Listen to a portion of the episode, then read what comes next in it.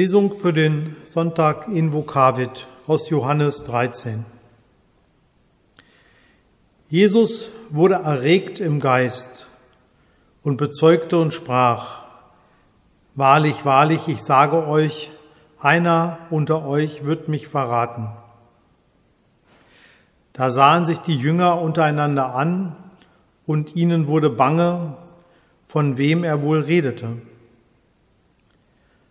Es war aber einer unter seinen Jüngern, der zu Tische lag an der Brust Jesu, den hatte Jesus lieb. Dem winkte Simon Petrus, dass er fragen solle, wer es wäre, von dem er redet. Da lehnte der sich an der Brust Jesu auf und fragte ihn, wer ist's, Herr? Jesus antwortete, der ist, dem ich den Bissen eintauche und gebe. Und er nahm den Bissen, tauchte ihn ein und gab ihn Judas, dem Sohn des Simon Iskariot.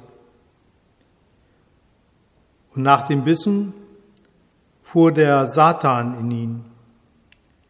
Da sprach Jesus zu ihm, was du tust, das tue bald.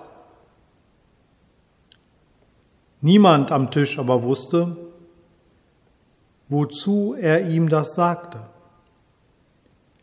Denn einige meinten, weil Judas den Beutel hatte, spräche Jesus zu ihm, kaufe, was wir zum Fest nötig haben, oder dass er den Armen etwas geben sollte. Als er nun den Bissen genommen hatte, ging er alsbald hinaus, und es ward Nacht.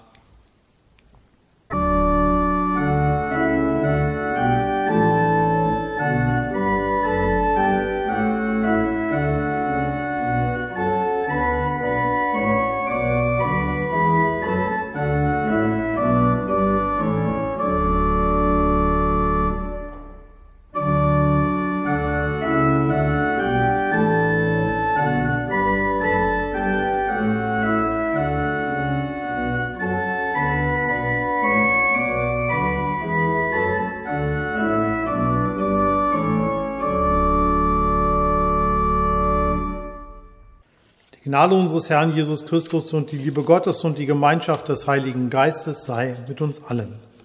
Amen. Liebe Gemeinde, der Bundeskanzler der Herzen, das war für viele Menschen, die ich kenne, Willy Brandt. Mit dem Wahlkampfmotto Mehr Demokratie wagen hat seine SPD in den 70er Jahren den Zeitgeist auf den Punkt gebracht. Unvergessen ist für die Welt sein Kniefall vor dem Mahnmal für die Opfer des Warschauer Ghettos. Er steht in Zusammenhang mit der Entspannungspolitik, die die Eiszeit des Kalten Krieges zum Schmelzen gebracht hat. Brandt war ein Vorkämpfer für ein auch nach Osten erweitertes Europa.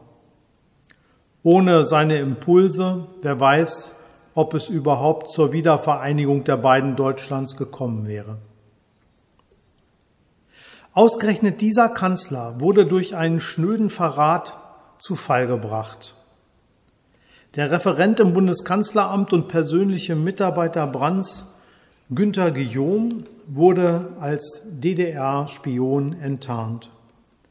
Er verriet Staatsgeheimnisse an die SED.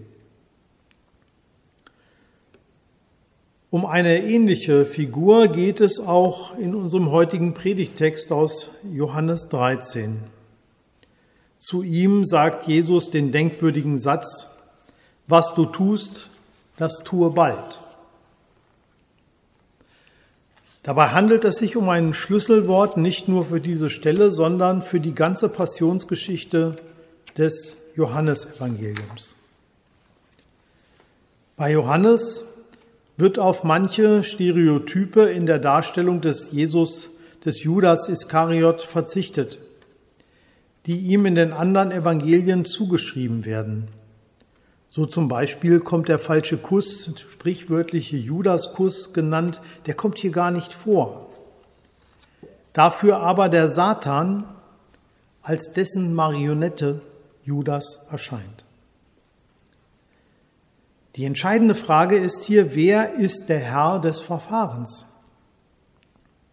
Johannes stellt das Passionsgeschehen so dar, dass es immer Jesus bleibt. Er hat offensichtlich gewusst, wer ihn verraten wird. Er lässt es nicht nur zu, sondern mahnt ihn, keine Zeit zu verlieren, denn die Stunde ist gekommen. Und doch ist Jesus erschüttert. Judas ist eine tragische Figur und sein Name ist gleichbedeutend mit Verrat geblieben. Es geht um Freundschaft, vielleicht enttäuschte Freundschaft und Gefolgschaft.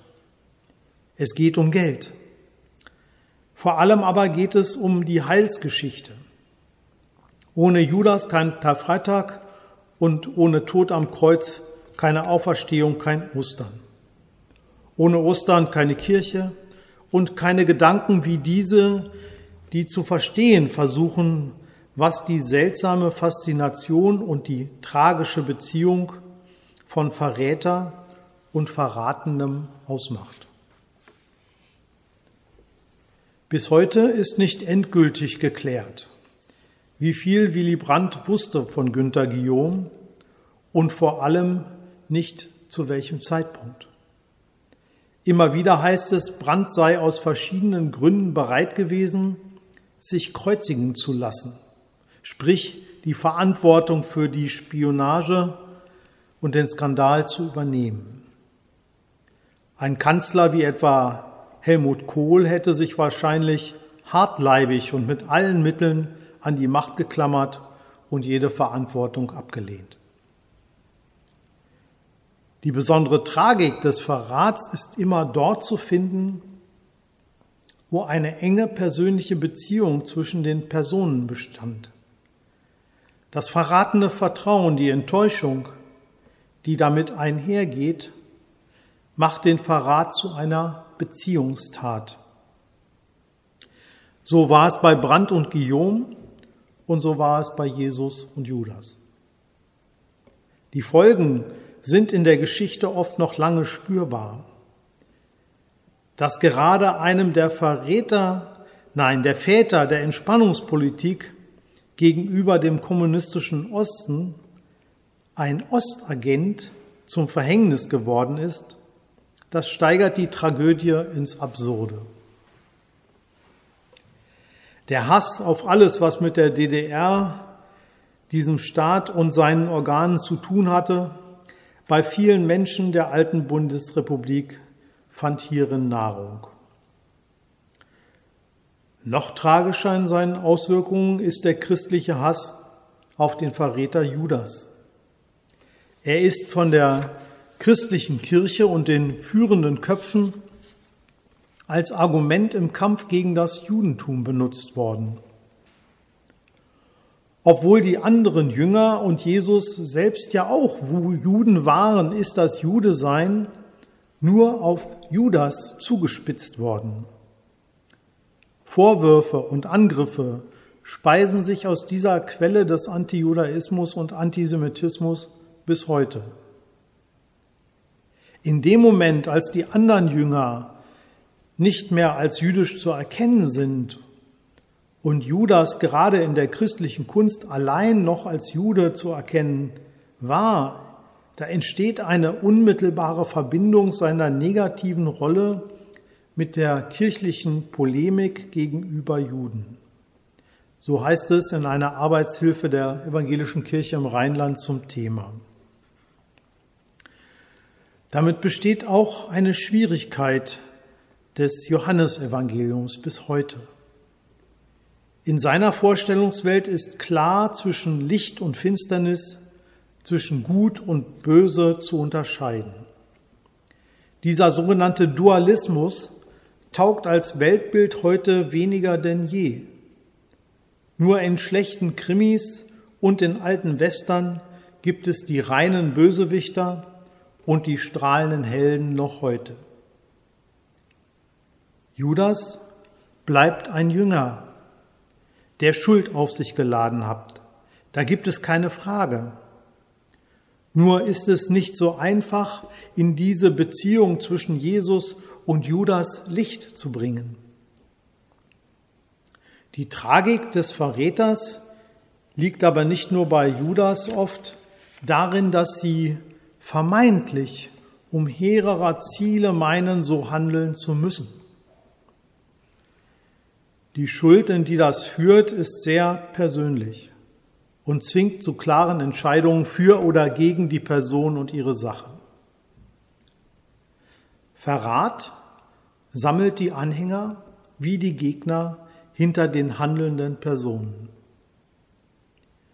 Judas liefert Jesus aus, kann das aber nur tun, weil in einem größeren Rahmen Gott Jesus den Menschen ausliefert, um des höheren Ziels willen den Glauben an ihn zum Tor für die Vergebung zu öffnen.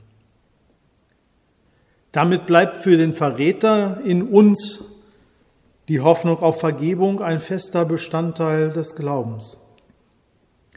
Umso tragischer, dass nur für Judas jede Form von Vergebung und Versöhnung ausgeschlossen bleibt. Ja, Judas ist zweifelsfrei ein Sünder und schuldig in besonderer Weise. Das hören wir am Beginn der Passionszeit. Am Ende hören wir von Kreuz und Auferstehung und wie Gott Jesus aus dem Tod errettet.